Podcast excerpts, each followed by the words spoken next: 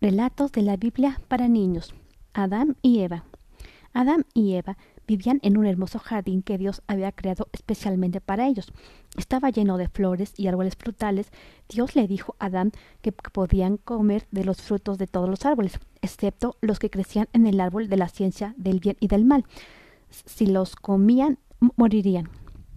Adán y Eva eran muy felices en el jardín. Había ríos cristalinos y toda clase de animales y pájaros. Adán y Eva se, hicieron amigos de, todos ellos. Algunas veces, durante los atardeceres cálidos del verano, Dios paseaba por el jardín con Adán y Eva y hablaba con ellos. En el jardín vivía una serpiente. Una tarde tranquila se deslizó hacia Eva y le susurró al oído. Dios dijo que podías comer de los frutos de todos los árboles, ¿verdad? preguntó. Sí, respondió Eva excepto los frutos del árbol de la ciencia que está en el centro del jardín. Si los tocamos o los comemos, moriremos. No moriréis, susurró la serpiente. Dios sabe que si los coméis, os volveréis tan sabios como dioses. Eva caminó lentamente hasta el árbol especial. Los frutos parecían deliciosos. Tomó uno y le dio un gran mordisco. Cuando Adán se acercó y le dio el resto del fruto para que lo comiera. Entonces Adán y Eva se miraron, y, se miraron y por primera vez se dieron cuenta de que estaban desnudos. Sintieron mucha vergüenza antes de que pudieran volver a mirarse. Tuvieron que, correr y, hacerse unas ropas con hojas cosidas entre sí.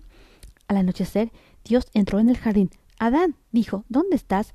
Estoy aquí. Me he ocultado de ti porque ahora sé que estaba desnudo, dijo, dijo Adán. ¿Cómo lo sabes? ¿Has comido el fruto que te dije que no, no tocaras? preguntó Dios. Me lo dio Eva, dijo Adán. ¿Por qué me has desobedecido? Dios le preguntó a Eva. La serpiente me dijo que lo hiciera, dijo Eva. Debéis abandonar mi jardín porque me habéis desobedecido, dijo Dios. Tendréis que trabajar duro para cultivar alimentos.